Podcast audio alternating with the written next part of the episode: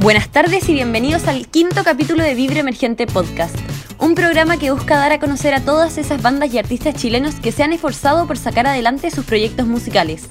Porque hay talento, solo falta apoyarlo. Hola, soy Fernanda y con La Flo estaremos con ustedes todos los jueves a las 7 de la tarde para conocer lo que el rubro musical chileno tiene para ofrecer.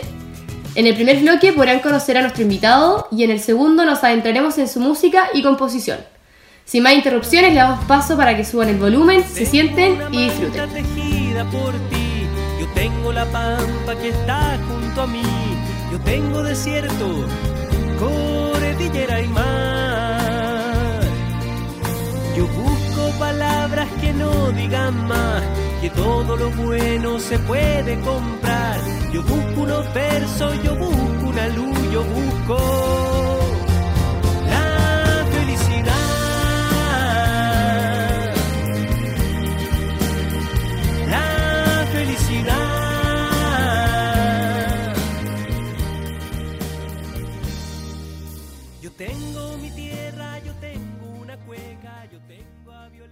Acabamos de escuchar la canción Felicidad de José Molina, que ya tiene más de 14.000 reproducciones en Spotify. José es músico y cantautor chileno. El artista fue elegido por el Consejo Nacional de la Cultura y las Artes como uno de los músicos chilenos emergentes más recomendados en Chile el año 2015. Tremendo artista que tenemos hoy de invitado a este nuevo capítulo de Vira Emergente Podcast. Bienvenido José, muchas gracias por acompañarnos.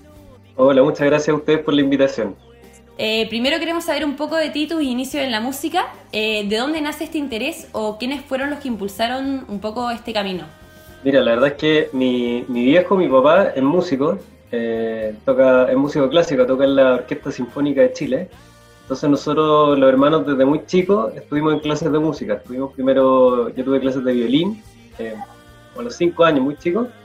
Y después ya nuestra profesora de violín dejó hacer clase y, y la mamá y nos obligó a seguir y nos, nos, dijo o siguen en violín o eligen otro instrumento. Y ahí yo pensé qué instrumento seguir y seguí guitarra y ahí seguí guitarra clásica, digamos, eh, y estuve siete años de guitarra clásica. Eh, no la terminé, pero era una opción terminarla. Y sin perjuicio de que siempre estuve muy ligado a la música clásica, igual eh, empecé en la música popular, sobre todo con los Beatles. mi, aquí se me va a caer un poco el, carnet, pero, pero mi papá tenía un cassette en esa época, que ya no existe, pero un cassette de los 20 grandes éxitos de los Beatles, y ahí empecé a escuchar los Beatles, y con los Beatles eh, entré ya en la música popular, eh, todo lo que es la música popular, eh, después eh, entré con el blues, en el jazz y, en, otras cosas, y ahí ya me dediqué más a la música popular que a la música clásica. ¿Y nunca pensaste en seguir el camino de tu papá cuando eras chico, como dedicarte a la música clásica? Eh, mira, lo pensé, eh, yo empecé a estudiar eh, guitarra clásica cuando estaba en el colegio, entonces era, estudiaba ahí en, la Católica, en Campuniente, era como el alumno más chico de, toda la carrera. No, era chico, tenía, de haber empezado en séptimo básico, por ahí, y estuve hasta cuarto medio, entonces cuando salí a cuarto medio, la opción era o seguir, terminar guitarra, que me quedaban tres años, guitarra clásica son nueve años, o estudiar otra cosa. Y, y, ahí lo que me pasaba un poco con la música clásica que me encanta es que no me gustaba mucho tocarla en público, porque la música clásica es una cuestión súper eh, súper estricta, súper cuadrada, que tenéis que tocar lo que está escrito y no podéis salirte de ahí, y no sé, pues uno siente cuando uno lo van a escuchar, después igual cambia mi perspectiva, pero es, eh, por lo menos ahí en la Católica, por ejemplo, todos los que iban a escuchar también eran músicos, otros guitarristas, y sabían perfecto lo que teníais que tocar, y como que uno sentía que estaba siendo evaluado, entonces como que no había mucha libertad, y, en general me ponía nervioso tocando música clásica, lo que no me pasa en la música popular. Eh, entonces sentía, digamos, que me tenía que ganar la vida tocando y, tocar música clásica no me gustaba. Y además que la guitarra es un instrumento súper solitario, no es como un instrumento, digamos, como qué sé yo, el violín, el cello, una trompeta, que son instrumentos de orquesta. La guitarra clásica eres solista. Entonces es un camino muy solitario, es muy difícil que tenéis que hacer clases y que no era lo que más me llenaba.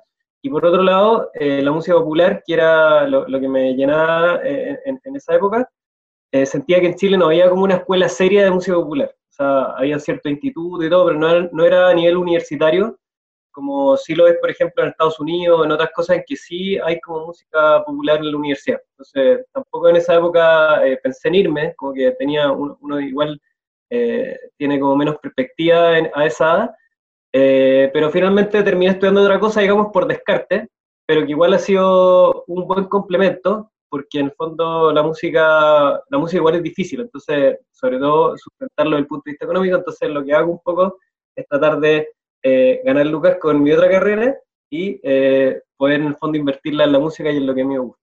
Oye, ¿y por qué? Es que me quedé en el tema de la guitarra, como duraba nueve años, ¿cierto? La guitarra clásica. Y estudiaste Sí. siete, como, ¿por qué no, por qué no terminaste o por qué te quisiste salir? Porque ya no, no te gustaba nomás.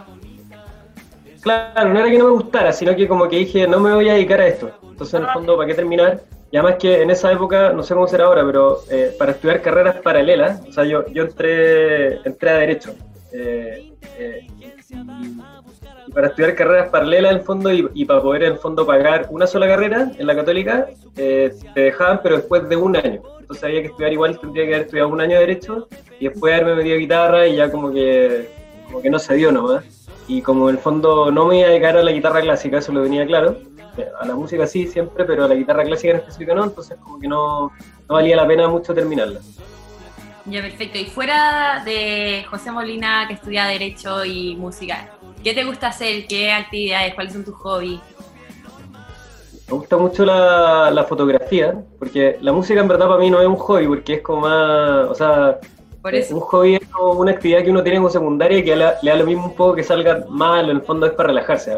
La, la música a mí igual soy muy mateo, muy cuadrado, entonces no es muy para relajarme, pero me gusta mucho en general el arte, me gusta leer, me gusta la filosofía.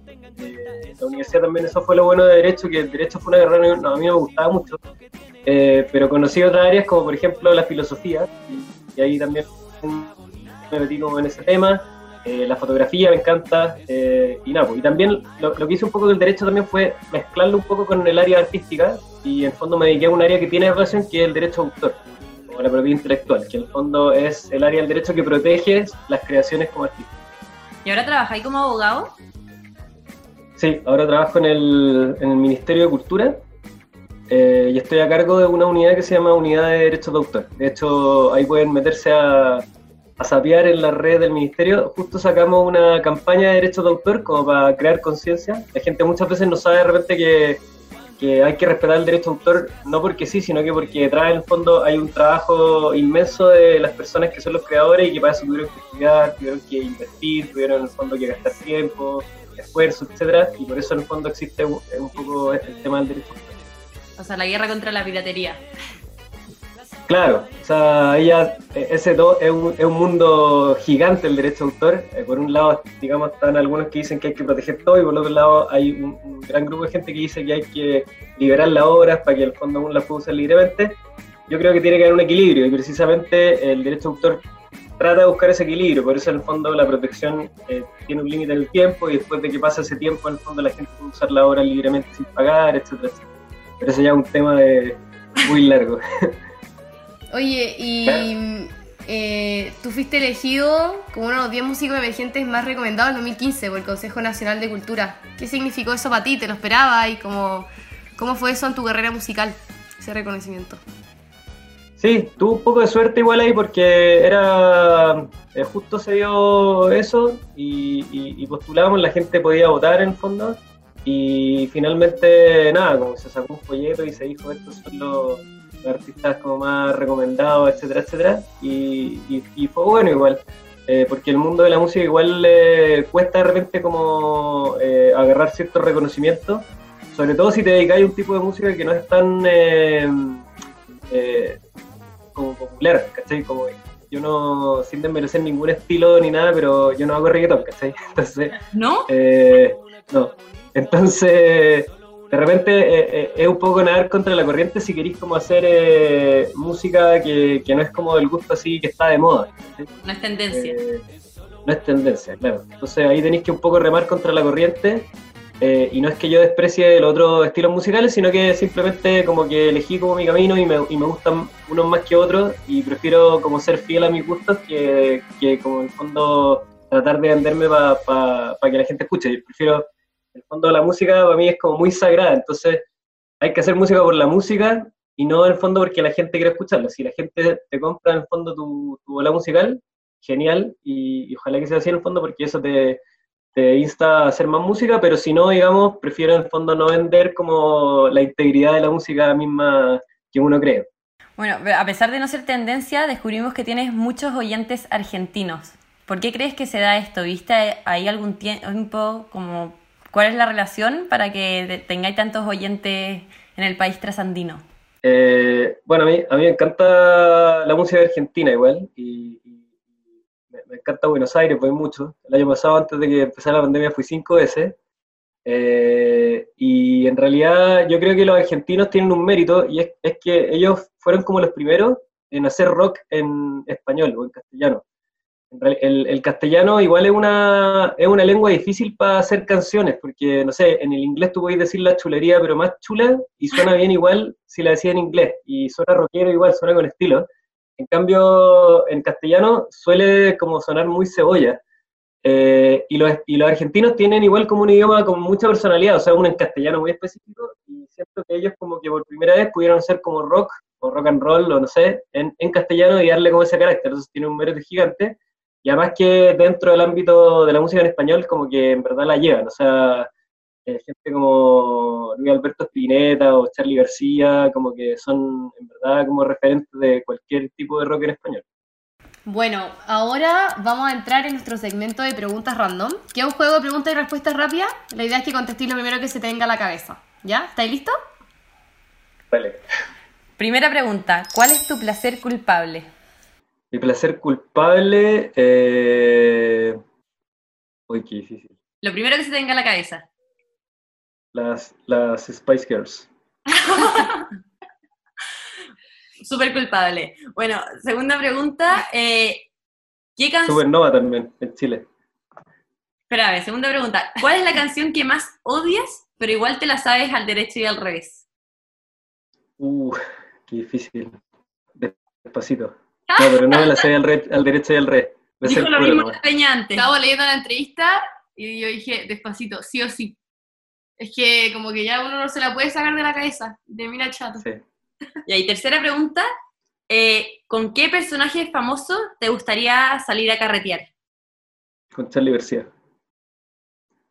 Siempre, siempre he estado entre McCartney y Charlie García, pero siento que como mi idioma nativo es el castellano podría, y, y como es latino también, no sé, como que tenemos más en común, entonces lo pasaría mejor con Charlie que con, que con Paul.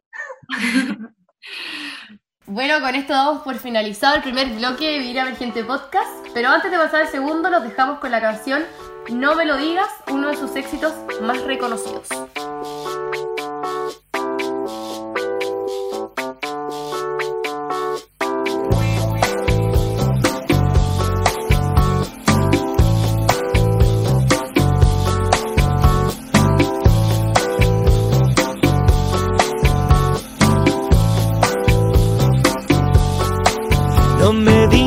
Que te mire de arriba, que no puedo parar.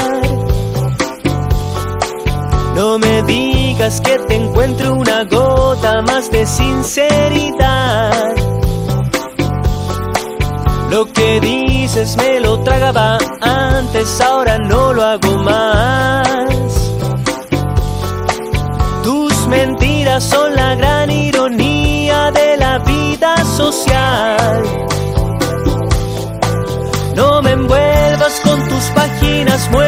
tú me quieres matar. Tus palabras sí que son venenosas, me vas a asesinar. Qué manera de ensuciar la gramática y la prosa verbal. No me digas que te mire de nuevo, mentirosa sensual. No me lo digas, mi amor. No me lo digas, mi amor. No me lo digas, mi amor. No me lo digas, mi amor.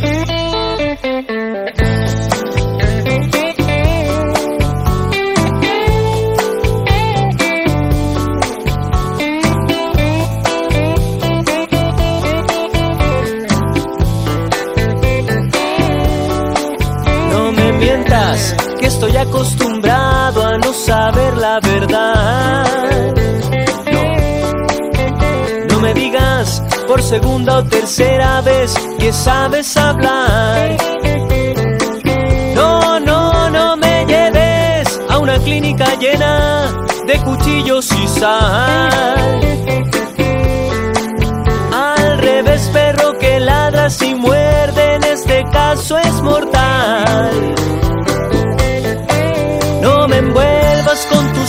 Páginas muertas, tú me quieres matar. Tus palabras sí que son venenosas, me vas a asesinar. Qué manera de ensuciar la gramática y la prosa verbal. No me digas que te mire de nuevo, mentirosa sensual. No me lo digas, mi amor. No me lo digas, mi amor. No, no me lo digas, mi amor. No me lo digas, mi amor. La canción que escuchamos fue No me lo digas, la cual es parte del proyecto In Session y cuenta con más de 24.000 reproducciones. José, nos gustaría saber cómo, en qué, en qué te inspiraste para esta canción y, por qué creéis también que tuvo tanto éxito. No me lo digas. Esa canción en verdad es una canción eh, que escribí hace mucho tiempo y es eh, una canción que habla en contra de la prensa escrita sobre todo. Entonces, igual es súper eh, súper implícito el mensaje, pero si, si se fijan un poco, eh, habla de, a ver, eh, no sé, en algunas partes dicen, no me digas por segunda o tercera vez, segunda y tercera son dos diarios, ¿cachai? Eh, son mensajes muy así particulares. Después habla de una clínica, eh, habla también, eh, eh, en el fondo, de, de- de tus páginas muertas, de los versos, como que se trata un poco de, de la, del periodismo chatarra, como el fondo que yo encuentro que es muy dañino. O sea, hay, hay periodistas buenos y periodistas malos, pero de repente abundan eh, como cuestiones el fondo que no se ajustan como a la realidad o quieren dar un mensaje tendencioso que yo creo que va en contra como del espíritu del periodismo verdadero. ¿Sí? Pero ¿por qué solamente prensa escrita? Porque, o sea, igual hay periodistas de todo, en todos lados, en medios, o sea, en, en la televisión, en la radio. Sí, cuidado que estoy Sí. hablando con dos futuras periodistas, como en Ojo ahí. un par de meses. No, sí, yo sé, yo sé, por eso, por eso, por eso hice la distinción eh, entre los periodistas buenos y los periodistas malos. Pero no, eh, en, en la época en que la escribí, que fue hace mucho tiempo, como que yo creo que la prensa escrita tenía como más relevancia. Ahora como que yo creo que la televisión como que la lleva mucho más. Eh, pero, claro, pero en esa época como que yo siento que el, diario como que tenía más peso que a lo mejor lo que tiene ahora. Y por eso un poco critico un poco, pero igual la, la, crítica pon- es, un poco extendida, se puede extender a cualquier tipo de, de prensa en el fondo que, que sea como tendenciosa y que no, no dé cuenta de la realidad de las cosas. Bueno, no, no sé si estamos tan de acuerdo. No, broma, si hay periodistas buenos y periodistas malos. Eh, volviendo a, tu proyecto In Session, ¿cómo se te ocurrió la idea de esto y en qué consiste? ¿Y qué es lo que más te costó este nuevo proyecto o lo que más te aportó? Ese proyecto igual era interesante porque son, eh, son dos canciones que, que ya, ya habían sido grabadas antes en estudio, pero lo que hicimos fue, eh, resulta que llevamos harto tiempo tocando con la banda en vivo y, y las versiones que uno saca de las canciones con una banda son distintas que las que grabáis en estudio, por distintos motivos, porque en el fondo eh, cada uno de los músicos le va poniendo en el fondo su, su, su condimento, su aporte, su, su- creatividad, y van saliendo cuestiones choras, entonces teníamos una banda que estaba sonando súper bien y el bajista con que yo tocaba, que ahora va a volver a Chile, pero se, se fue, digamos, a Escocia. Él se fue de vacaciones a Escocia y, y conoció a una escocesa y se enamoró y se fue a vivir con ella Amor. en Escocia. Entonces, eh, eh, la banda en el fondo se iba a desarmar un poco, porque si este, este, mi amigo que habíamos partido tocando juntos, y la idea un poco era rescatar el sonido que teníamos como banda en ese minuto, y grabamos de una forma que ya no se suele grabar mucho, que es toda la banda tocando en vivo, o sea, en un estudio, pero toda la banda tocando, digamos, al mismo tiempo. Que para eso igual es difícil, porque en el fondo no te podías equivocar y tenéis mucho, mucho menos posibilidad de editar. Lo que, lo que se, eh, el- el- la forma, digamos, común de grabar hoy, hoy- en día en general es grabar por pistas. O sea, se graba un instrumento y después se graba otro instrumento arriba y otro instrumento. Y ahí armáis todo, eh, pero grabar en el fondo con toda la banda en vivo es un desafío, pero también eh, es súper, digamos, enriquecedor porque como que muestra en la grabación un cierto feeling que solamente se adquiere como tocando en vivo y con músicos con que ya tenéis como cierto grado de tiempo tocando. Que no se da, digamos, cuando grabáis en pista, que es una cuestión como más mecánica, aunque puede ser más exacto, pero no tiene como ese mismo feeling. ¿Y esto lo grabaron en un estudio que contrataron o así como, no sé, pues ahí veo que tenéis como una salita con piano, con guitarra? Eh, no, no, lo grabamos en un estudio, eh, un estudio digamos que es de un amigo mío, eh, que es un poco, digamos, mi, amigo este se llama Camilo Ortigas, es, un gran músico. Famoso, Camilo Ortigas, y que siempre... con Camilo éramos Sí, con Camilo era, éramos compañeros, o sea, éramos amigos del colegio y de hecho eh, hacíamos música juntos eh, en el colegio. Em, en esa época hay un festival que se llama El Cántara, que lo organizaba el, Colegio Orbo Vino y en la época en que yo fui al... ¿Cómo? Sigue existiendo, no estoy tan viejo. Ah, bueno, pero, pero en la época, imagínense, ahora está lleno de festivales, o sea, está Lola Balusa, está Fauna Primavera, y miles de cuestiones. La época en que yo que nosotros tocamos en Alcántara, el Alcántara era el tercer festival más grande de Chile, después del Festival de Viña después del Festival del Guaso del Y el tercero que venía era Alcántara, o sea, el, Alcántara fue Fito Bae, el año que yo fui fue la Jaira Parra, fue Congreso, o sea, eh, no, no sé si fue Cerati, pero no, no estoy seguro si fue Cerati, pero estoy seguro que fue Fito y Pico también fue, o sea, iban locos muy power, o sea, y no, tocar ahí fue fue muy, muy entretenido. Entonces, bueno, pero para no salirme del tema, con Camilo éramos, amigos de esa época y Camilo también hizo una cuestión parecida a la mía, pero se dedicó mucho más a la música. Camilo entró a Derecho, no soportó la carrera, eh, se salió, después entró a Psicología, porque los viejos no lo dejaban estudiar en el fondo música. Eh, terminó Psicología, trabajó un año y ya al final ya ahí se dedicó por completo a la música, que era, lo que le gustaba, y se dedicó más al área como de, producir música. Entonces armó el estudio y todo y de hecho yo creo que el, primer disco que yo grabé debe haber sido el primer disco que empezó a grabar Camilo con las cosas que se había comprado, que al comienzo era como en la casa de sus viejos, nos vendió el auto y con esa plata se compró el equipo y ahí empezamos a grabar. Así que así, que así lo grabamos en, el estudio de Camilo. Gracias Camilo Artigas, que en verdad lo hemos escuchado mucho, como que ya deberíamos invitarlo al programa, en verdad. eh, y hablando de, de tu música, como que tiene un poco, mezcla un poco como pop, rock, como swing, no sé, en verdad, como, ¿cómo podemos catalogar tu música o, qué género crees tú que en verdad la representa así 100%? O ya de frentone algo propio tuyo y, y lo que se te ocurra en el sí. Es difícil catalogarla porque tengo como mucha influencia, pero así como una palabra como muy amplia podría ser como Latin rock o algo así. Eh, pero hay hay canciones que son cercanas como al bossa nova, otras que son cercanas al blues, otras que son cercanas como al soul, otras son más cercanas al jazz, pero por ahí al, funk también, como que sobre todo cuando tocamos en vivo, como que tratamos de hacer la cuestión como muy funketa porque el funk es un, es un género como noble, o sea, yo creo que dentro de la música hay como géneros que son como más nobles que otros, y es como es como en los, qué sé yo, en, las joyas o en los metales, que no sé, pues el oro es más, es más noble que la plata, no sé, eh, en la música también pasa lo mismo, entonces hay como una jerarquía, sobre todo en la música popular, y hay géneros súper nobles como el jazz, como el blues, como el funk, y el funk tiene como esa doble dimensión porque es como un género como bien noble, pero también es muy de bailar, eh, o sea, es como muy prendido, entonces tratamos de hacer eh, eso.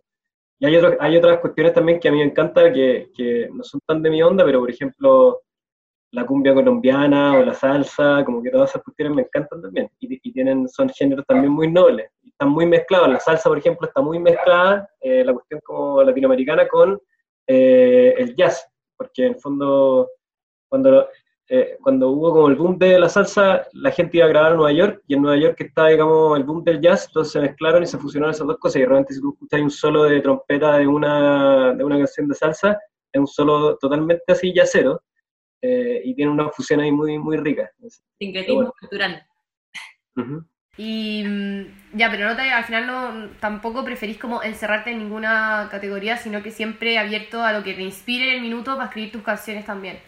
Como que... Sí, y además que uno, uno también va evolucionando también, como que va, va cambiando también. O sea, yo eh, lo, lo, que, lo que hice en el, en el disco, digamos, en el primer disco hay canciones que yo escribí cuando estaba en el colegio, eh, y que no es lo, de repente hasta uno como que le da un poco de vergüenza así tocarlas, porque uno va cambiando como de estilo, las letras también, una cuestión que yo soy mucho más músico que letrista. Entonces me cuestan las letras eh, y en general siempre parto por la música y después por la letra. Eh, hay gente que lo hace al revés, como que no hay una fórmula acá, hay como, en el fondo, hay, hay libertad para hacerlo, pero yo soy mucho más músico que letrista y las letras igual me cuestan.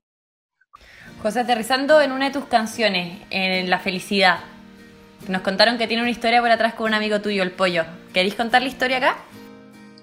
Sí, bueno, el, el, Pollo Fernández, que es un amigo que lo conocí también por la universidad, eh, hizo un documental, digamos, que se trataba de, bueno, el pollo que recorría, digamos, todo Chile en una combi. Y el, documental se llamaba La Ruta de la Felicidad. Entonces la idea era como ir entrevistando a gente y ir mostrando eh, cuál era el concepto de felicidad que ellos tenían o cómo en el fondo eh, se podía eh, vivir o experimentar la felicidad como en, distintas partes de Chile, distinto también a la ciudad, como a Santiago, que es una súper como centralista.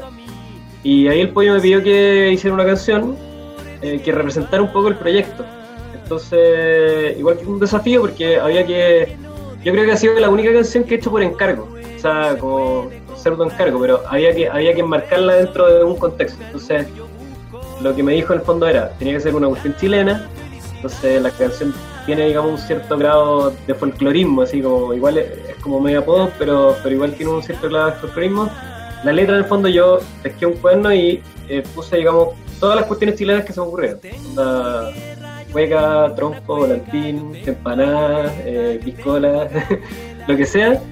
Y un poco así fue saliendo la canción, en el fondo de tratar de, de, mostrar un poco como la idiosincrasia chilena, entonces y, salieron cuestiones como, como re bonitas y yo creo que es como bien representativa como del, del espíritu chileno. Entonces, también me costó harto que en el fondo el coro de la canción y el nombre es la felicidad, que es una cuestión que suena súper cursi, entonces como tratar de darle como un poco de roca o, un poco de seriedad como a la felicidad, como fuera una cuestión así como muy cebolla, también era un desafío y creo que se logró, entonces igual quedé contento con, esa canción. Y además la gente, yo creo que lejos de las canciones que más le gusta a la gente. Sí, a mí es mi preferida. Y aparte es como pegote, la primera vez que la escuché o quizá media sorda, no sé, pero la encontré como muy parecida a la onda como esta de Max Tigers, Panamericana. No sé, como que la estaba escuchando y la primera vez que me escucho una canción, quizá la segunda o cuando la vuelva a escuchar no tenga nada que ver, pero puede ser que la haya encontrado un parecido a, esa canción. Tiene una onda, porque esa, esa canción también habla como un poco de viaje, habla de también del sector como de acá, o sea, eh, de Y yo eh, encuentro que esa canción tiene también como, desde el punto de vista musical, mucho aire como a lo que en Chile sería como un poco el nano stern o algo así, con la estructura musical de la canción.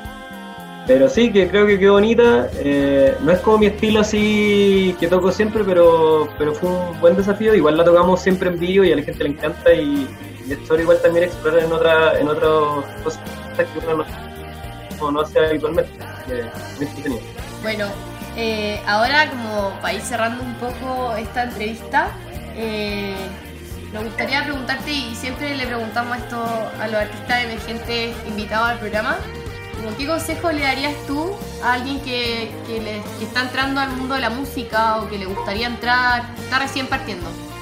Eh, bueno, que si está convencido de que, de que es lo suyo, que lo siga. Hay miles de fórmulas también para dedicarse a la música. Es un camino súper difícil y muchas veces muy ingrato. Eh, pero bueno, si es lo que te gusta, tenéis que darle nomás y buscar la fórmula, digamos, que te acomode. También tenéis que ver qué es lo que más te importa. De repente, dedicarse a la música no es ser famoso. Hay gente que quiere ser famosa y en verdad la música es secundaria. En el fondo, tenéis que ver cuál es tu jerarquía de cosas. Si te gusta la música por la música, haz la música, sé fiel a tu música eh, y eso. Y si en el fondo la gente no te compra lo que estáis haciendo y todo, pero tú estás convencido, dale y busca otra alternativa, digamos, para seguir tu camino, pero siempre se puede. Buenísimo, muchas gracias por el consejo. Con esto nos despedimos de José. Te agradecemos enormemente por haber participado en este capítulo y les damos las gracias a todos los que nos están escuchando. Quedan muy invitados a escuchar la música de José Molina en Spotify. Mi nombre es Fernanda y con la Flo lo esperamos el próximo jueves a la misma hora. Muchas gracias, muchas gracias José, te pasaste. Gracias José, te pasaste. Chao.